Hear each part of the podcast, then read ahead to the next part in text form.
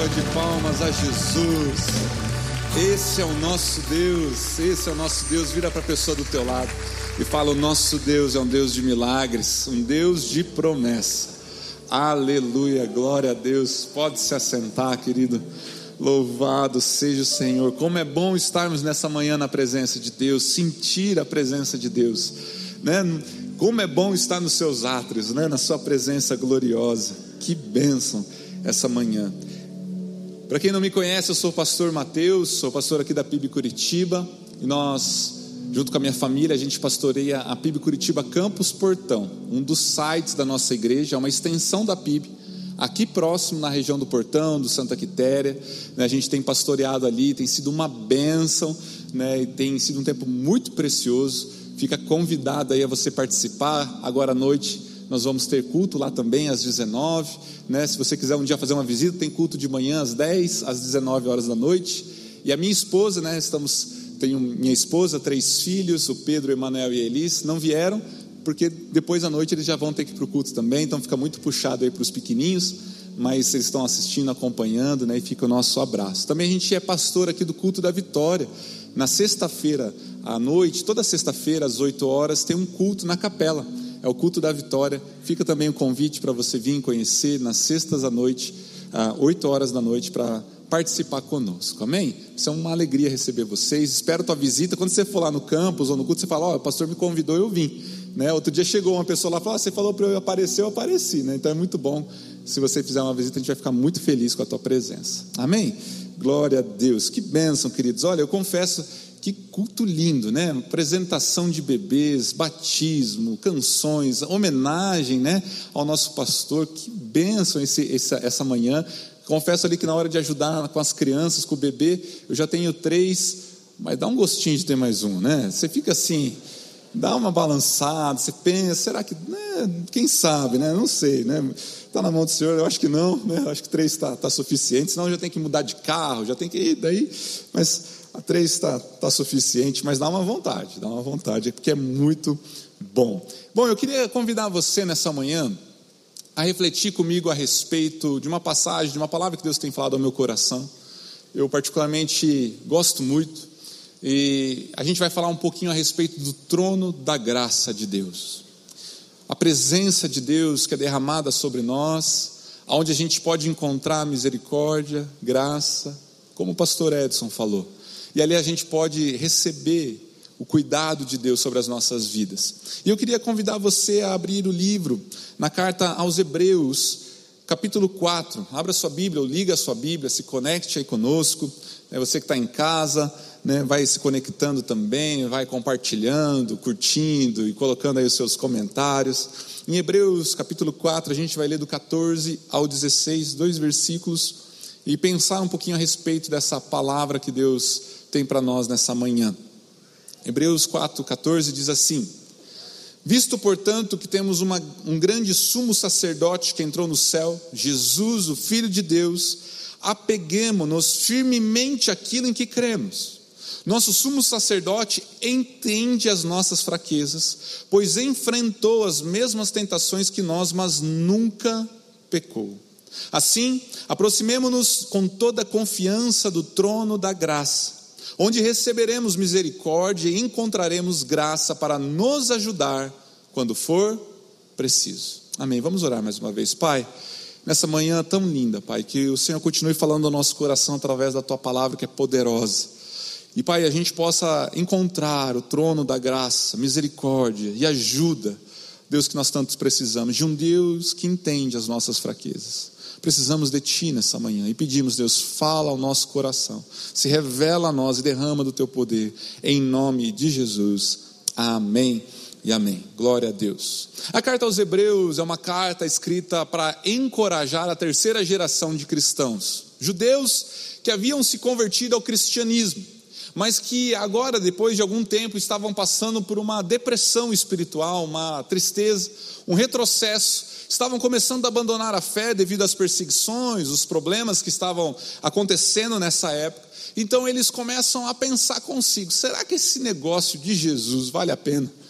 Será que realmente esse é o caminho? Será que a gente que tinha a lei, tinha os sacrifícios, tinha tanta coisa para realizar, será que só Jesus basta? Porque não sei se vale a pena tanta perseguição, tanta luta, tanto problema.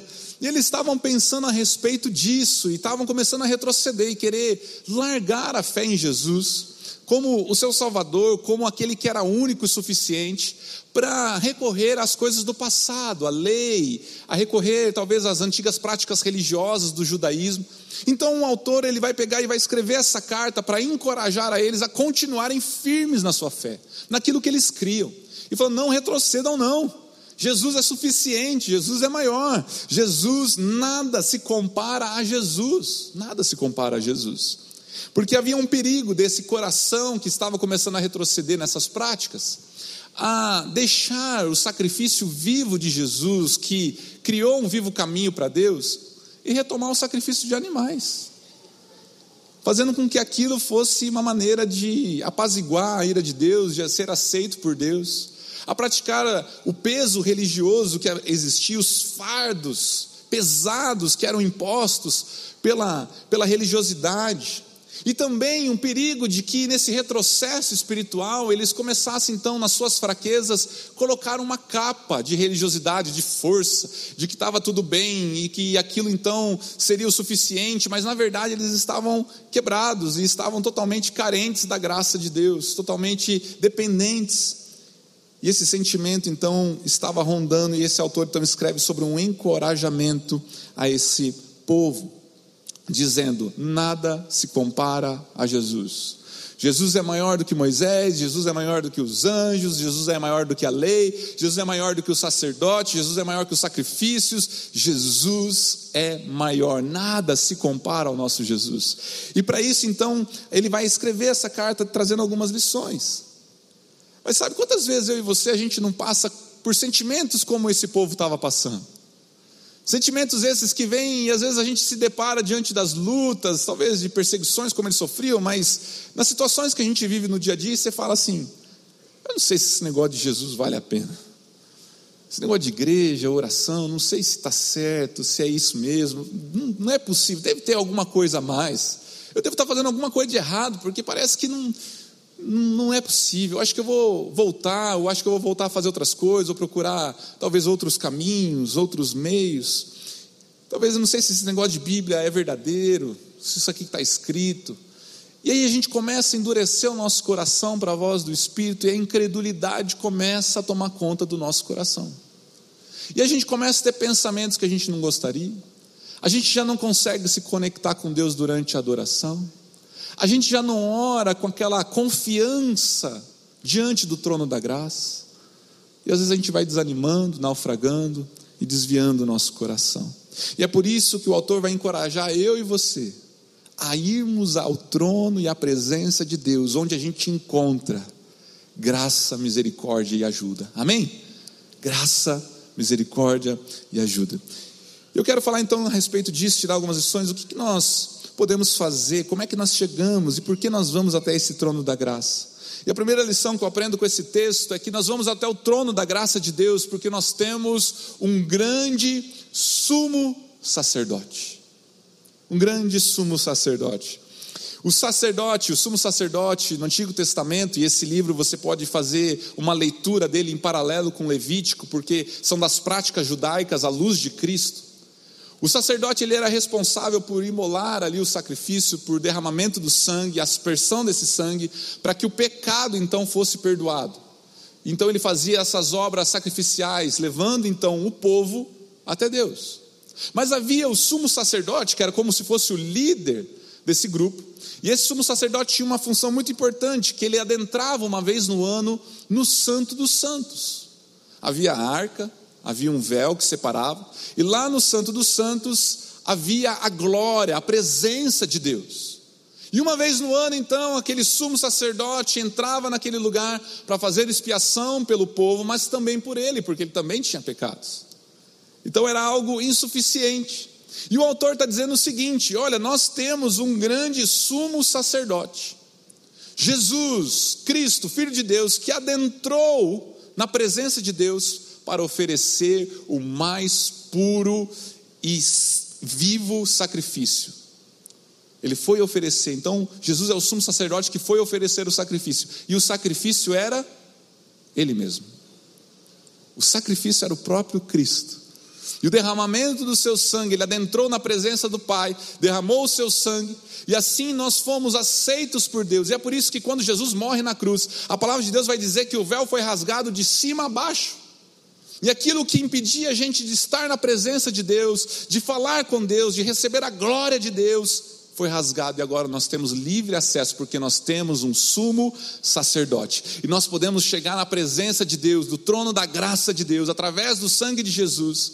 E agora o sangue de Jesus está sobre a nossa vida, a presença dele está sobre nós, a glória dele sobre nós. E podemos falar diretamente com Deus, não temos mais intermediários.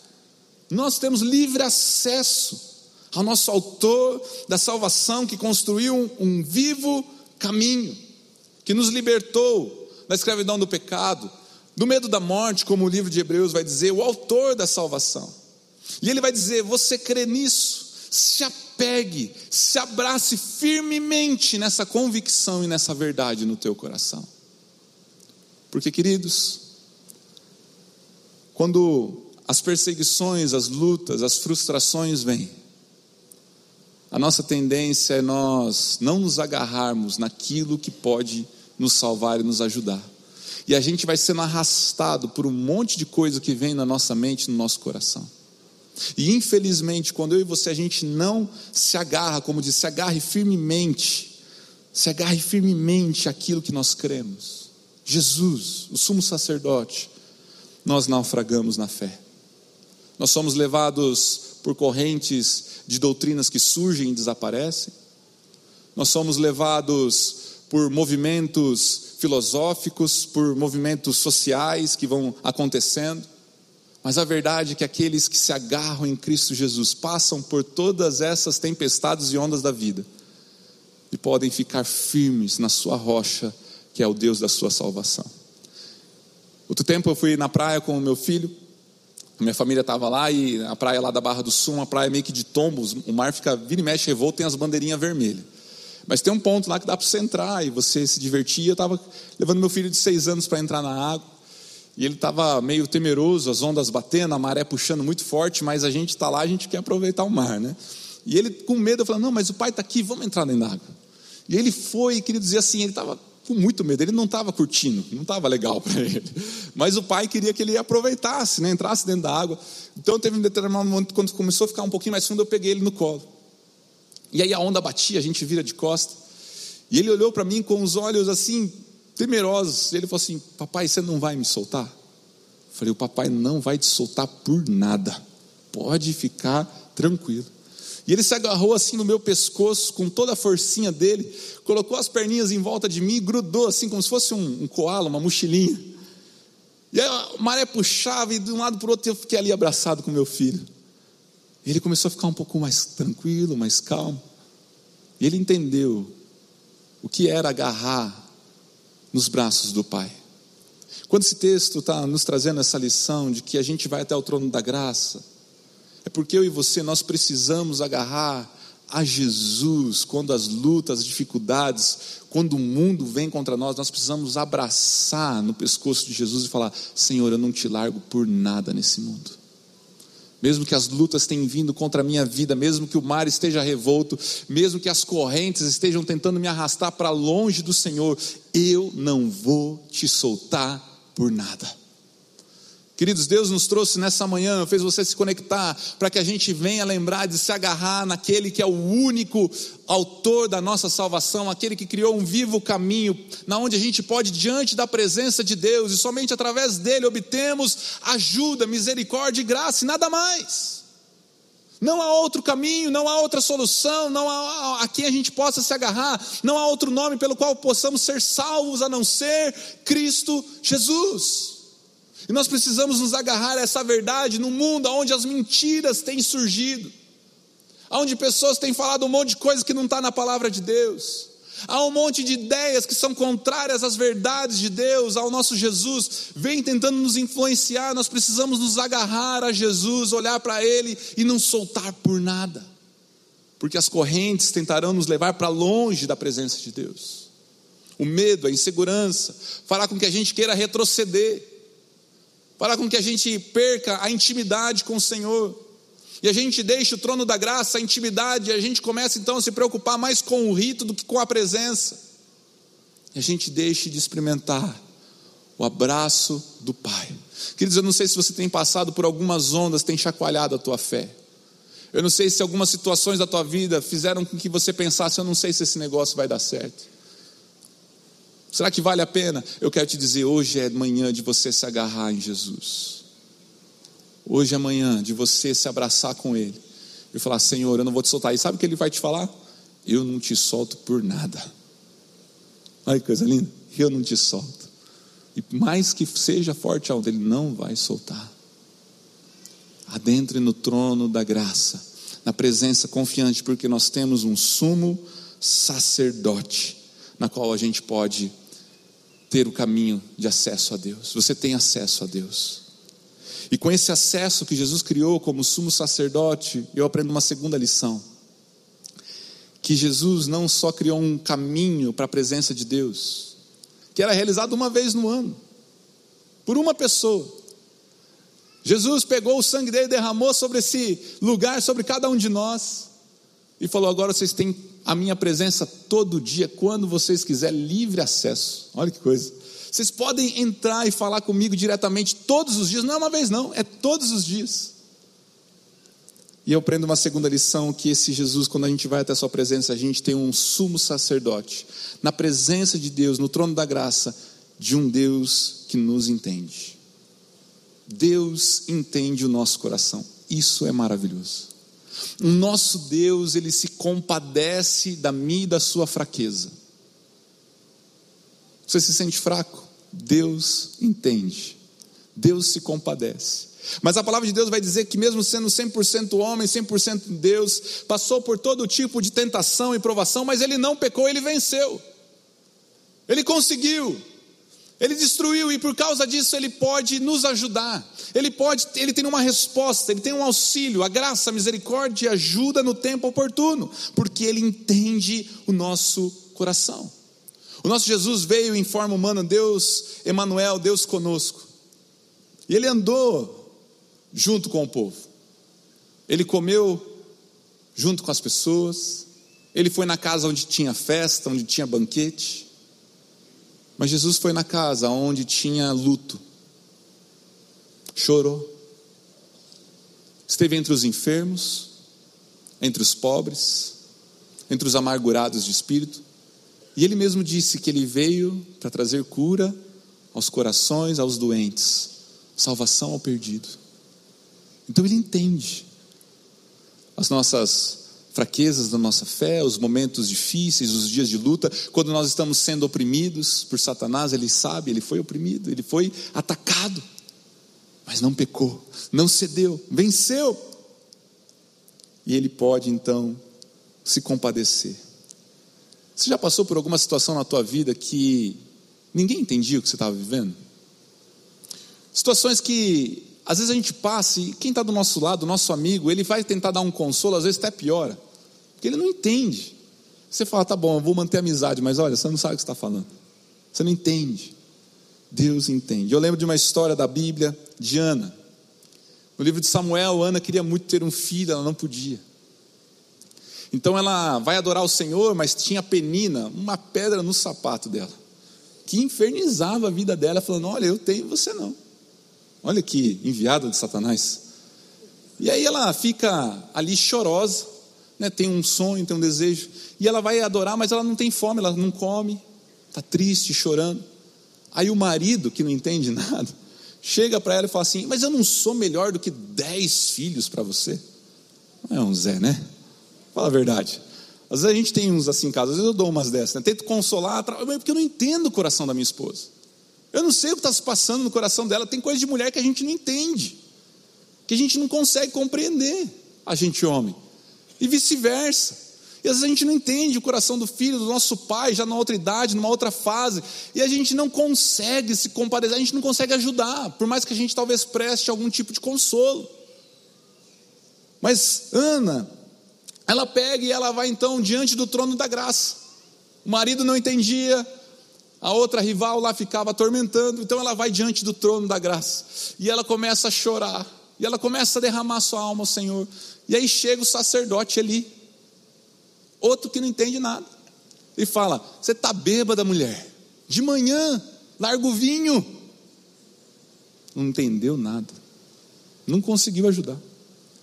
E ela olha para ele e fala: Eu sou uma mulher amargurada, estou derramando a minha alma ao Senhor.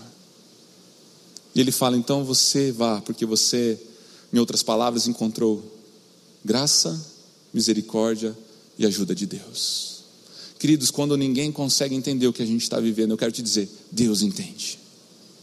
Deus sabe o que você está passando. Deus sabe do teu coração.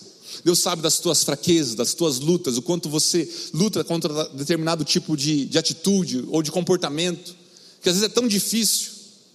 Mas você sabe o quanto é difícil para você mudar, o quanto é difícil para você vencer em determinada área, ou as lutas que você tem enfrentado, as tristezas. Deus conhece o nosso coração, e nós podemos chegar até diante dele sabendo que Deus vai entender, e sermos transparentes e sinceros diante dele. Olha o que diz em Hebreus 2,17. Portanto, era necessário que ele se tornasse semelhante a seus irmãos em todos os aspectos, de modo que pudesse ser nosso misericordioso e fiel sumo sacerdote diante de Deus e realizar o sacrifício que remove os pecados do povo.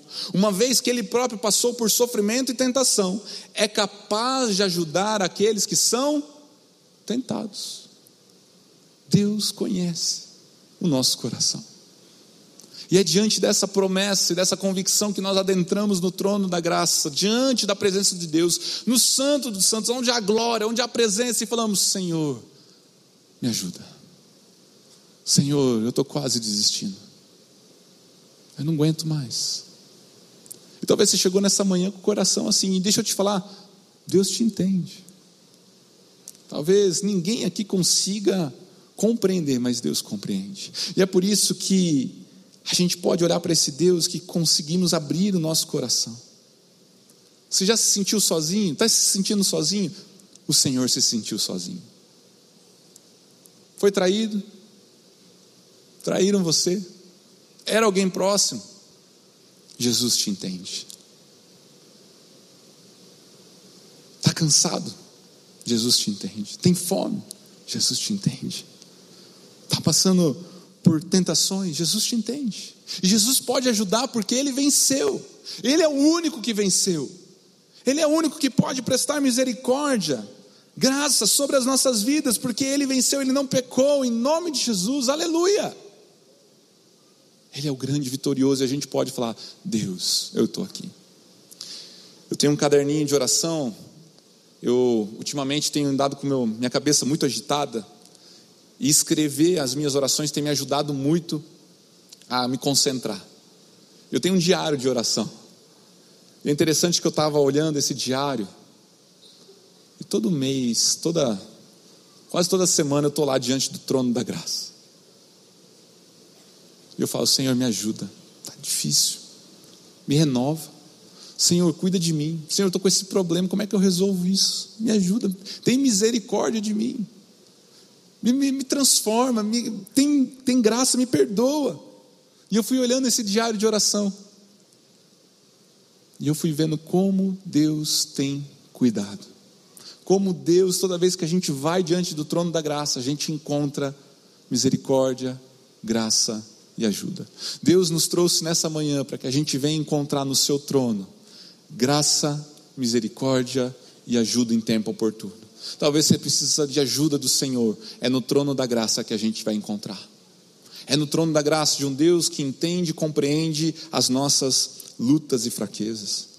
Mas também no trono da graça a gente pode entrar confiante, porque nós temos um sumo sacerdote, um sumo sacerdote que entende o que nós passamos, mas nós vamos encontrar essa misericórdia e ajuda.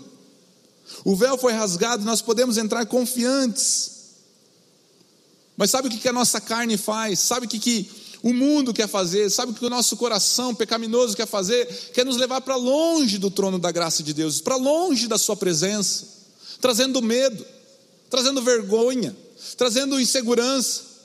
Ninguém me entende, Deus Talvez a gente passe um monte de coisa que passava no coração desse povo.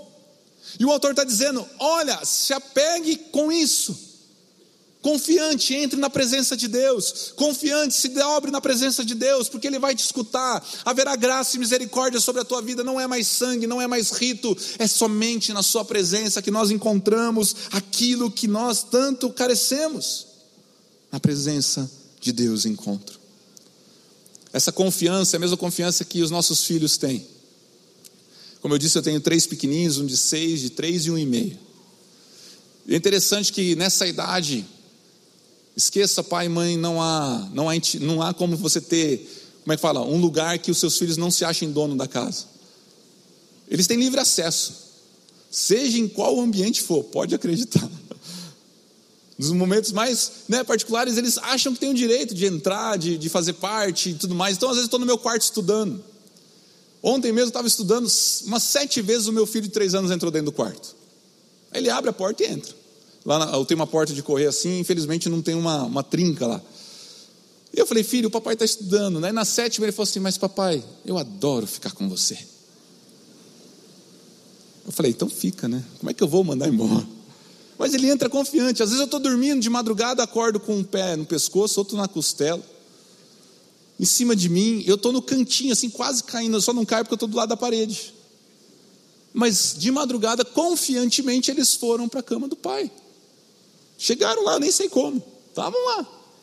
Porque os filhos acreditam que têm acesso e confiantemente não pedem, eles entram. A palavra de Deus está dizendo o seguinte: que quando eu e você temos nosso Deus como Pai, a gente deve entrar confiante na presença dEle. Papai, eu te adoro, eu quero ficar com você. Eu preciso do teu colinho. Eu quero a tua presença, eu preciso do teu cuidado, eu preciso de graça e misericórdia nessa manhã. Sem muitas delongas, sem muitas práticas religiosas, não é preciso imolar um cordeiro, não é preciso pegar um incenso e ficar abanando. Basta o nosso coração se prostrar e falar: Senhor, nós já estamos na tua presença, eu preciso que o Senhor cuide de mim. Eu preciso do teu perdão, eu preciso do teu renovo nessa manhã. Senhor, eu não quero retroceder. Eu preciso do teu ajuda. Está difícil sozinho. E ele vai falar: Não te largo, você não está sozinho, não. A palavra de Deus vai dizer no livro de Esther: o povo estava sofrendo uma traição e haveria então uma conspiração para matar o povo judeu. Esther, então, encorajada pelo seu tio, fala: Olha, você precisa falar com o rei. Ela fala: Mas se eu entrar na presença do rei sem ser convidada, ele pode me matar. A lei dizia que aqueles que adentrassem na presença do rei sem um convite poderiam morrer, então ele tinha um cetro na sua mão. E se a pessoa entrasse e ele não estendesse o cetro, vai embora. Mas ela vai diante do rei confiante. E a palavra de Deus vai dizer que o rei estende o cetro e fala: O que, que você quer? O que, que você precisa? E essa figura é a figura do nosso Deus. Só que a beleza é que por causa de Jesus o cetro nunca está recolhido. O cetro, por causa da cruz, sempre está estendido sobre a igreja. E eu e você podemos entrar na presença dEle, clamar, buscar, e haverá graça e misericórdia, porque a palavra de Deus diz que aqueles que vêm a mim, de maneira nenhuma eu lançarei fora. Se você olhar, eu comecei a pensar na palavra de Deus. Eu poderia aqui citar todos os livros da Bíblia onde a gente encontra a graça e a misericórdia de Deus sendo revelada. Nínive, Jonas, um povo iníquo. Deus estendeu sobre aquela nação o cetro da misericórdia, da graça e da salvação.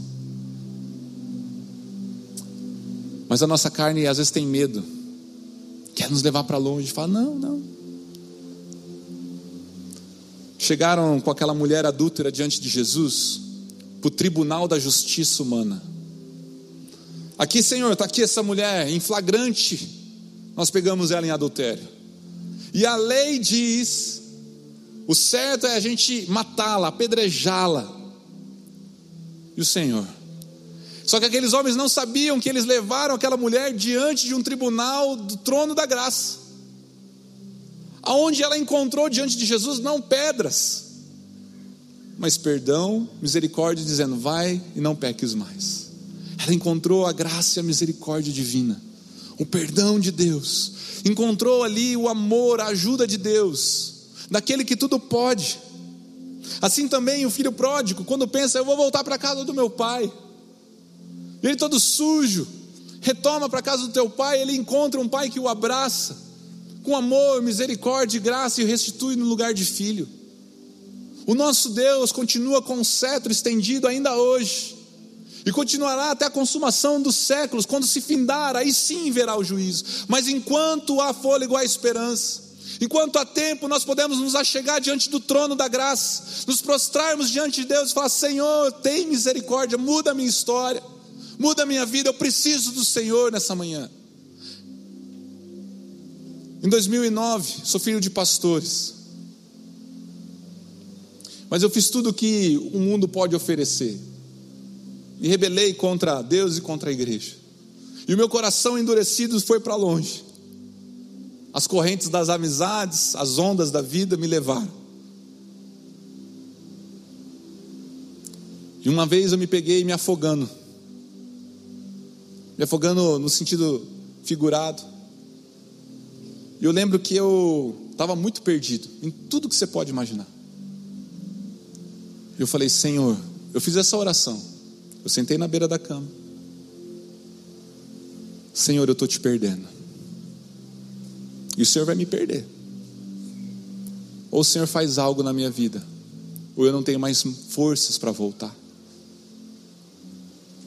E Deus mudou a minha história nessa oração simples, que talvez não seria digna de nenhum livro. Deus derramou graça e misericórdia, e Ele me tirou, e Ele me levou de uma forma milagrosa para Jocum eu me deparei lá cheio dos meus pecados, dos meus defeitos. Cheguei lá de uma forma que Deus me tinha me tirado da onde eu estava, daquele atoleiro de lama. E um dia fui debaixo de uma árvore, peguei minha Bíblia. Filho de pastor não conhecia nada da Bíblia. Nada. Se você falar assim, abre em Salmos, nem ia saber aonde fica Salmos que era no meio da Bíblia. Não sabia nada. Uma negação. Eu cheguei debaixo de uma árvore, sentei, abri a Bíblia. Caiu no Salmo 51 eu comecei a ler que a confissão de Davi pelo pecado de adultério. Senhor, me limpa, me dá um coração novo, purifica, transforma. E queridos, quando eu estava lendo, eu comecei a chorar de forma compulsiva e eu tive uma visão. Lendo, eu me vi todo sujo, todo mal acabado, maltrapilho, e eu comecei a enxergar os meus pecados, o quanto eu era orgulhoso, ignorante, imoral. E eu comecei a sentir uma vergonha de Deus, no sentido de que eu não sou digno. Senhor, tem misericórdia, olha, olha o meu estado. E o Senhor via e me abraçava. E eu empurrava, falava, Deus, não, eu não, eu não mereço, eu estou sujo, o Senhor está limpinho, eu não, não, não sou digno, olha quem eu sou, olha a imundiça que eu sou. E Ele me abraçava. E sabe o que conquistou o meu coração? Entendo o que eu vou falar. Naquele momento não foi a, os julgamentos, foi o amor gracioso e misericordioso de Deus. Ele me quebrou no meu orgulho, na minha soberba, na minha imoralidade.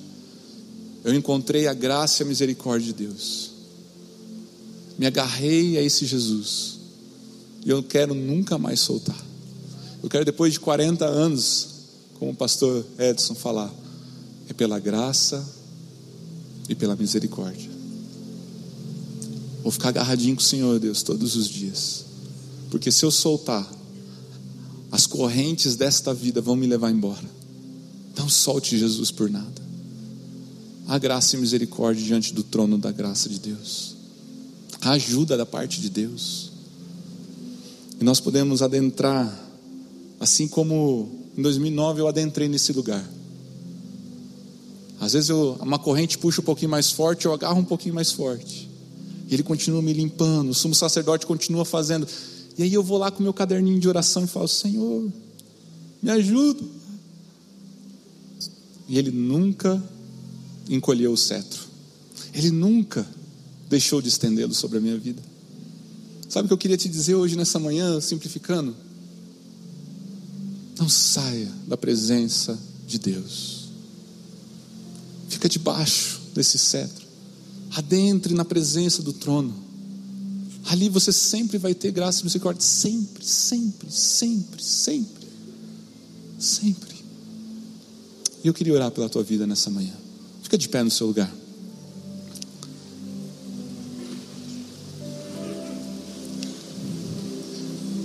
Eu não sei como é que você chegou aqui. Mas o trono da graça.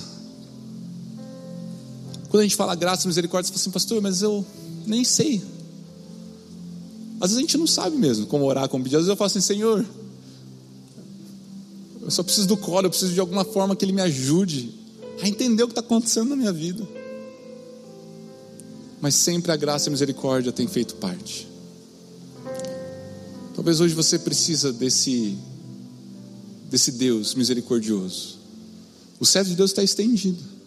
A gente só precisa entrar debaixo. E ajuda, o renovo, a fé, o cuidado. Às vezes o consolo, como foi orado pelo Luiz. Às vezes o cuidado divino que a gente não consegue expressar em palavras, mas Ele cuida, Ele conhece, Ele te entende. Às vezes, pastor, mas eu não sei nem como falar, mas Ele sabe. Ele sonda e conhece o teu coração nessa manhã.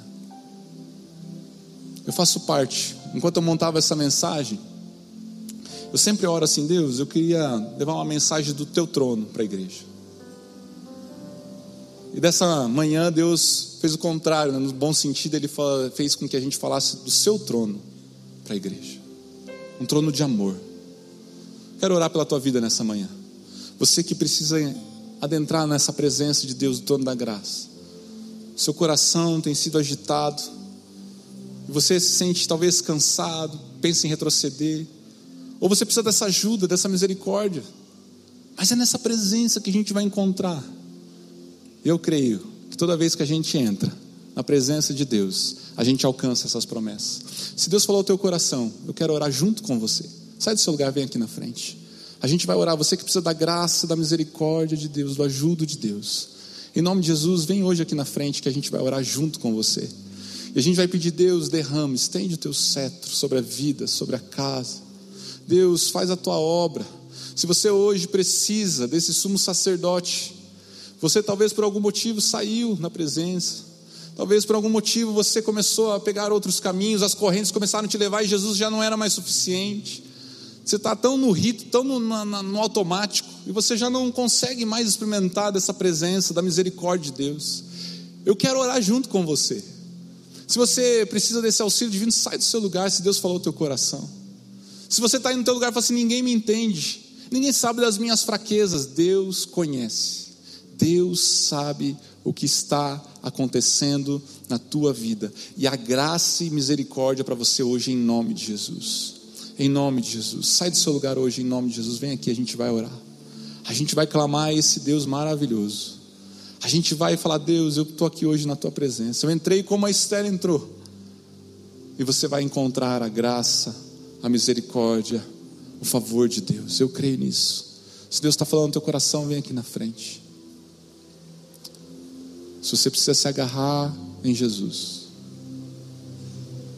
Se você precisa se agarrar hoje em Jesus, senão você vai ser levado por essa corrente que está vindo contra a tua vida. Entenda bem, hoje é dia de você se agarrar a Jesus. Ele é o autor da salvação. Você vai ser renovado nessa manhã na sua fé, em nome de Jesus. Você que está aqui na frente, Deus te conhece. O teu deitar, o teu levantar, mas diferente de qualquer um de nós, Ele nos ajuda em nossas fraquezas. Eu quero orar, igreja, estende a tua mão. Você que está aqui na frente, começa a falar com Deus.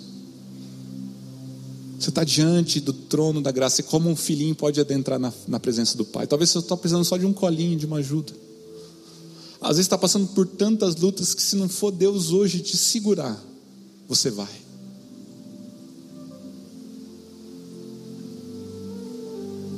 Fala com Deus. A presença de Deus está aqui. Há um trono de graça nesse lugar, ao cetro estendido de bondade, amor e misericórdia do nosso Senhor. A cruz criou um vivo caminho, hoje nós podemos adentrar na presença, a glória de Deus nesse lugar, não por mim, não por nada, mas é porque Jesus constituiu um vivo caminho à presença de Deus. Como nós cantamos, o véu que separava, já não separa mais, já não separa mais. Senhor Deus, nós estamos aqui diante da tua presença, Pai, teus filhos e filhas.